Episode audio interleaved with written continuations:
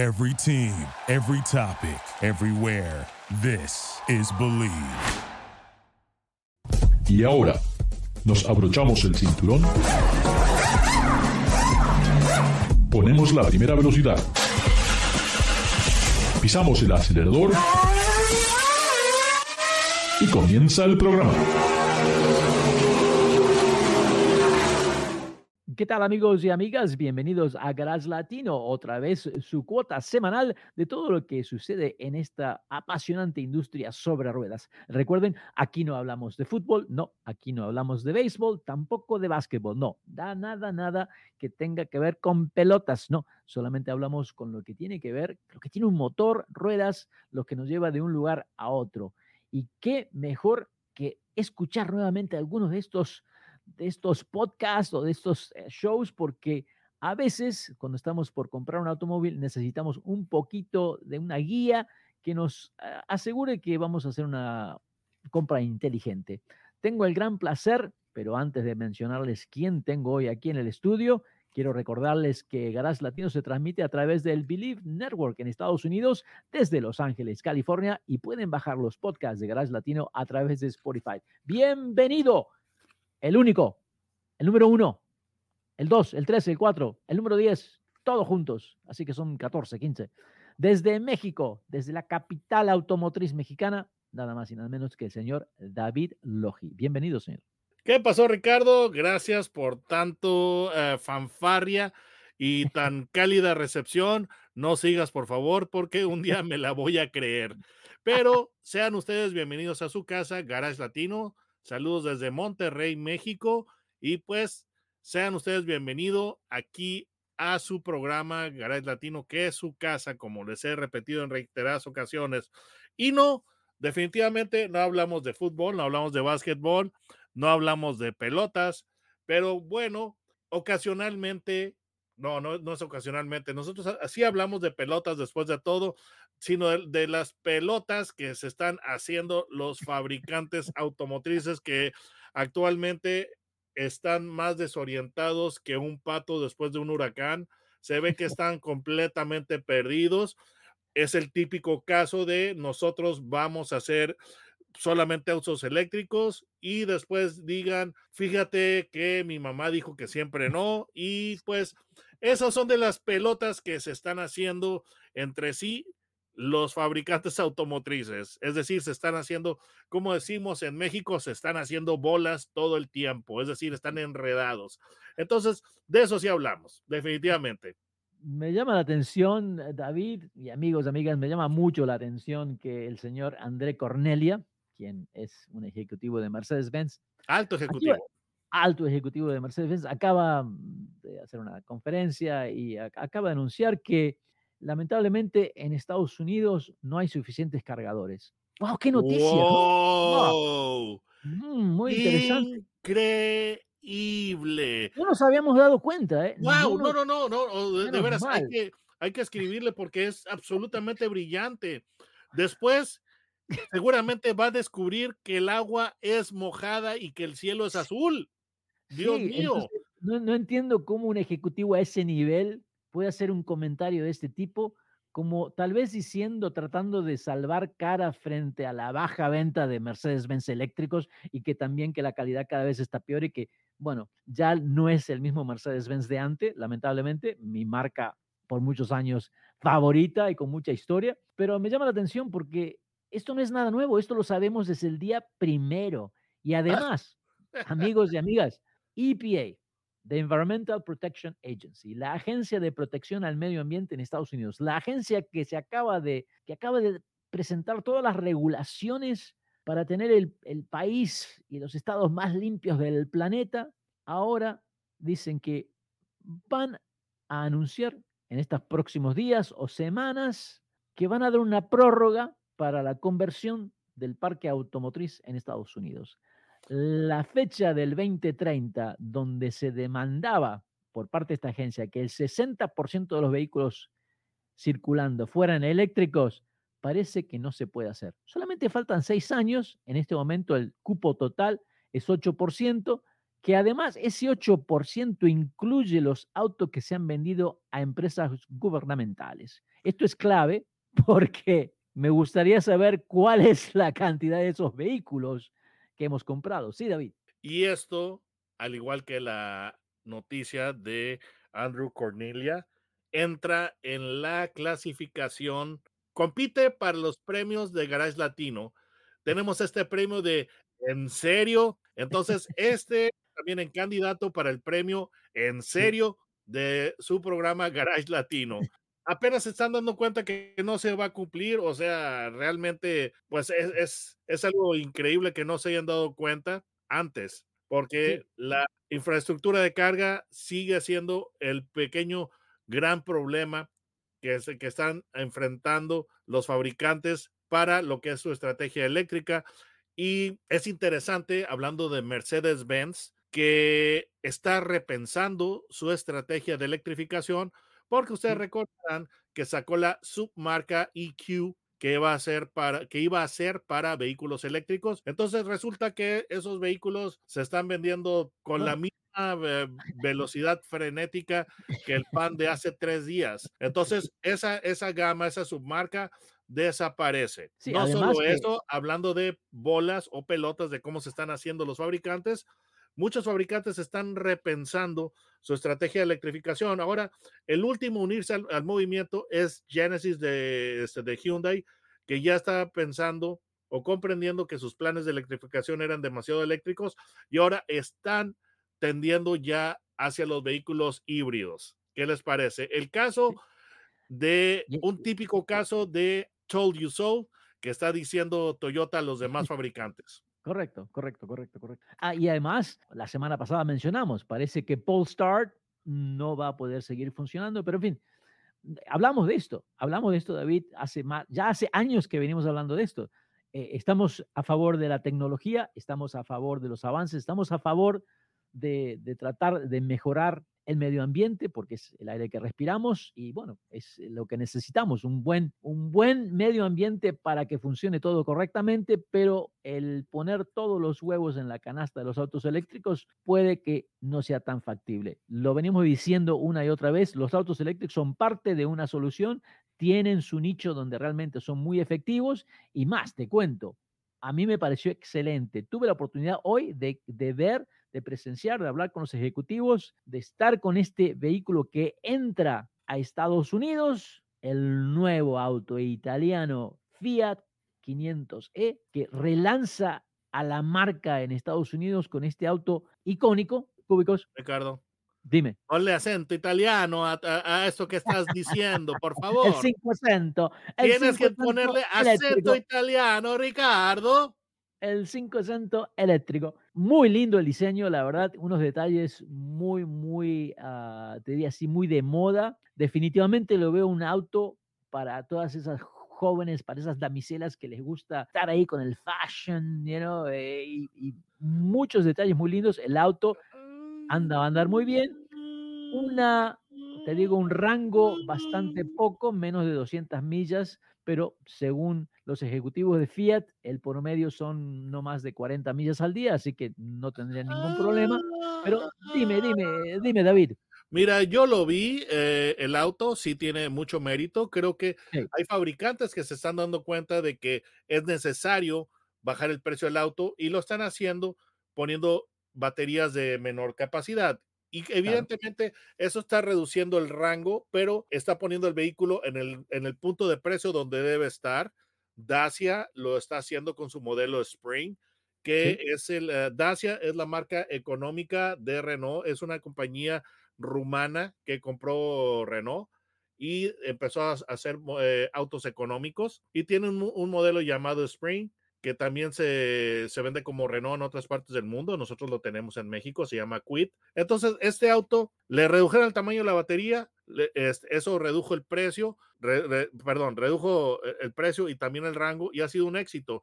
Y Fiat está haciendo esa, esa, esa estrategia con el uh, 500, el 500C, y todo parece indicar que va a ser un éxito. Increíblemente, este Lantis está pronosticando o anticipando que no va a perder dinero con este auto, lo cual es excelente porque los vehículos eléctricos eh, para los fabricantes eh, tradicionales pierden dinero en cada venta. Este auto va, va, a tener la gran característica de que va a ganar dinero, lo cual está muy bien. Y excelente por ese punto, pero yo no lo compraría porque lo vi y ese rostro es demasiado femenino. No hay manera de decirlo. parece que tiene los, faros, parece que tienen pestañas. Bueno, y le por eso las direccionales o las luces de estacionamiento que parecen una, una boquita que quiere tirar un beso. Yo, no, pero yo, no compraría ese auto. Por eso, David, te dije que es un auto para las damiselas que les gusta estar con lo último de moda, ¿eh? con una linda carterita roja, zapatos rojos, un vestidito rojo, porque se llama Fiat 500 y Red. The Red Edition. ¿ah? ah por supuesto, claro, así claro. Que, y, es, y es The Red Edition, pero viene en color negro también. Y viene en color blanco. Pero es el Red Edition. Ah, va a haber otros modelos, pero hablando con, con, los ejecutivos hoy también aprendí que van a ser, eh, en cierta manera, ediciones limitadas. Van a trabajar con diferentes firmas de diseño. Supongo que van a, a hablar con, con empresas que tienen que ver con The High Couture para realizar modelos especiales. Y creo que sí, ese, ese, es el nicho de ese auto, creo que va a funcionar. Ricardo, y el cielo es azul y el agua es mojada. Porque Fiat ya había hecho eso con el, con el 580 anterior, tenía la edición Gucci. Sí, sí, sí, sí, claro. Que, el auto, y que el auto yo lo tuve a prueba y sí se veía muy fashionista, muy nice y todo, pero esa e, estrategia ya la siguió Fiat con, su, con la generación anterior del 580. Veremos. Eh, nos han dicho que esta vez sí va a funcionar y que van a trabajar muy duro para hacerlo. El tiempo dirá. El auto en sí me gusta, me gusta la fisonomía que tiene, su porte muy lindo. Estoy totalmente de acuerdo. Esas luces, esos faros delanteros le dan un toque femenino, pero no está mal.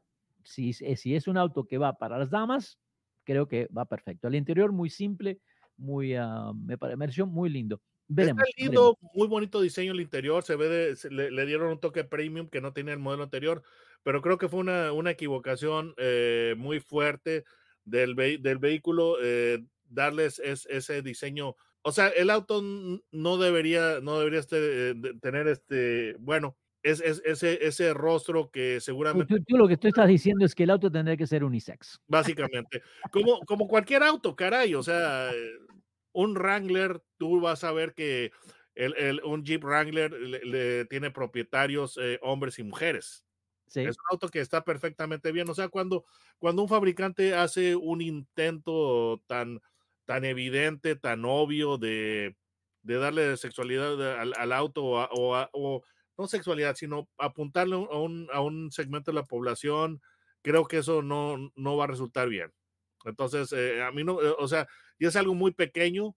Yo pienso que necesita un rediseño de lo que son las, las luces eh, de estacionamiento y direccionales delanteras. A mí en lo personal se me hace too much. Tal vez, tal vez. a mí me gustó, el auto me gustó. Como dices tú, lo compra Ricardo, ¿compraría el C500? No, mm, lo veo más para las damas, no, no, no para los caballeros. Pero mira, el, el Genesis GV60, también el target es la demográfica de ese automóvil, son las damas, tiene un montón de toques, muy, de, muchos detalles que son así también femeninos y creo que está funcionando para ellos. Veremos, el tiempo dirá. Pero en sí, mecánicamente creo que han hecho su trabajo y que el auto va a ser muy capaz de rendir todo lo que necesita el usuario promedio.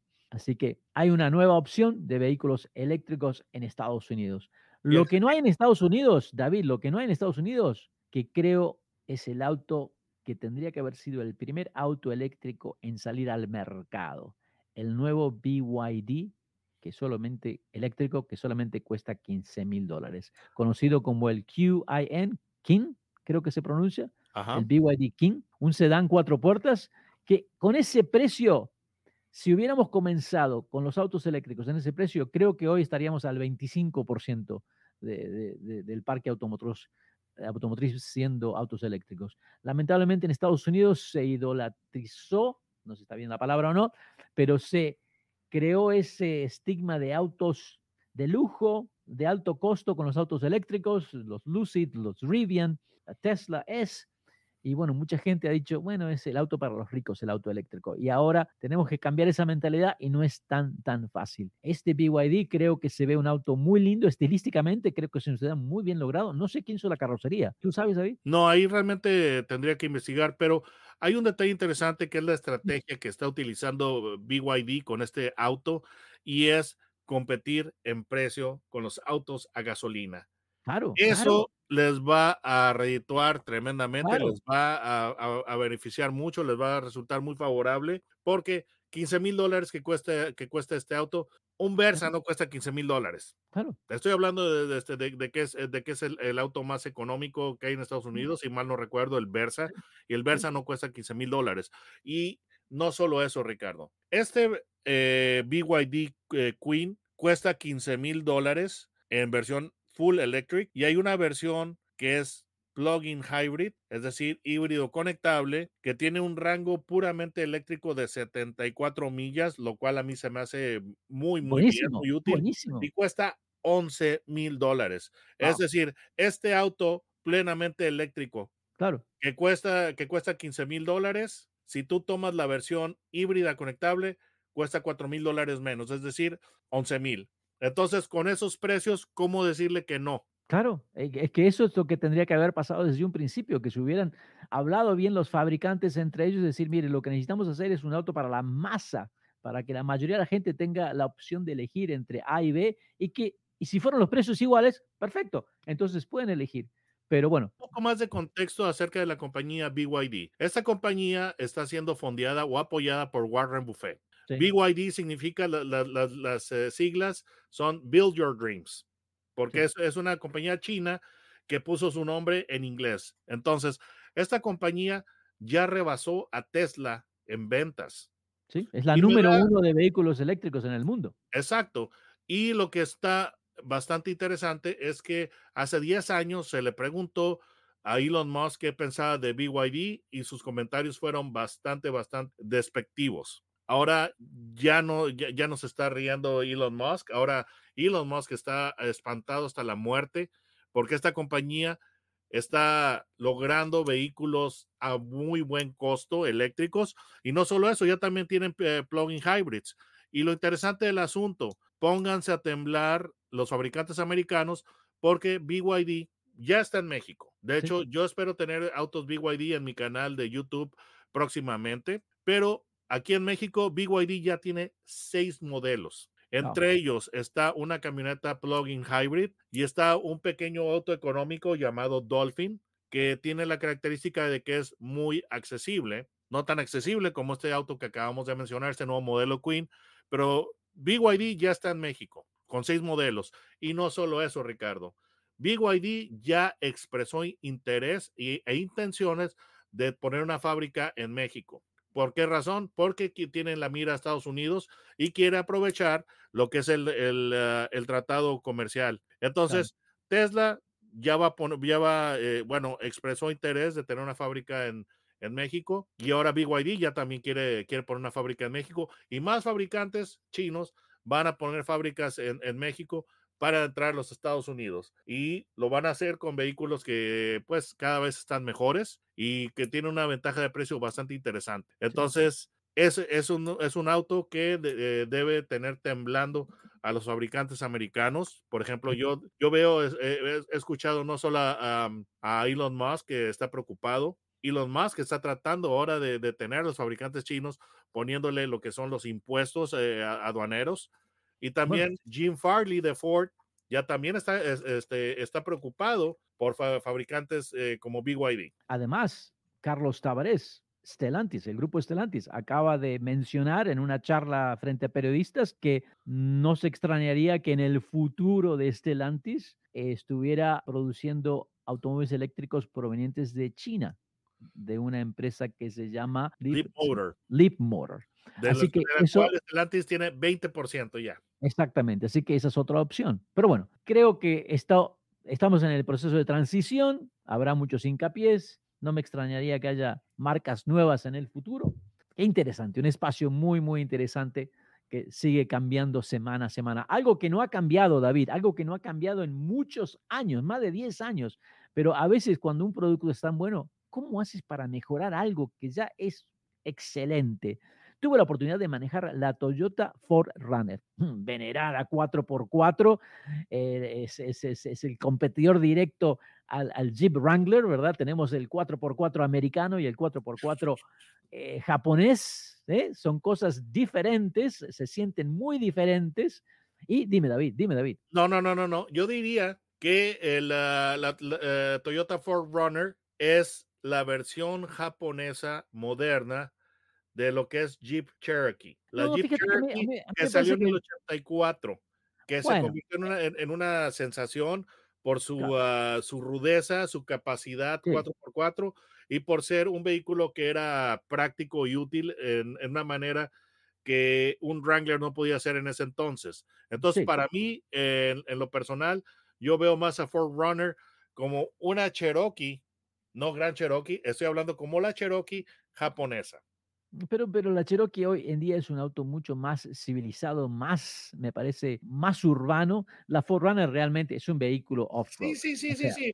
Yo estoy hablando, yo estoy, yo estoy diciendo que sería la, la Cherokee sí. japonesa, moderna, pero hablando de la Cherokee que estuvo a la venta desde el mil, 1984 sí. hasta el 2001 y que fue reemplazada por la Liberty. Esa sí. Cherokee, no, no eh, este, que también, pequeña. bueno, eh, la, la Forerunner se lanza en Estados Unidos el mismo año, 1800, 1984. Y lo interesante que el nombre, el nombre lo decidió la agencia de publicidad, eh, la agencia así de, de, publicidad que se llama Sachi Sachi, que buscaban un nombre interesante y bueno, se ha convertido en un nombre que hoy es muy conocido alrededor del mundo. La versión 2024 es la última de esta quinta generación de, de Toyotas 4Runner. Realmente no ha cambiado mucho en estos últimos 10 años. Se ha ido mejorando, mejorando, mejorando. Dime, David. Y um, sí, es el, la última edición de esta generación. Pero como dice Terminator, I'll be back. sí, definitivamente va, va a regresar. Eh, por debajo hay ciertas cosas que creo que se van a mantener, pero la versión 2024 viene con el potente motor V6 de 4 litros que 270 caballos de fuerza parece que no son muchos hoy en día, pero para un, e, para un vehículo 4x4 que tú lo que necesitas es torque para andar en el fango y poder subir eh, eh, esas pendientes, hace un trabajo excelente.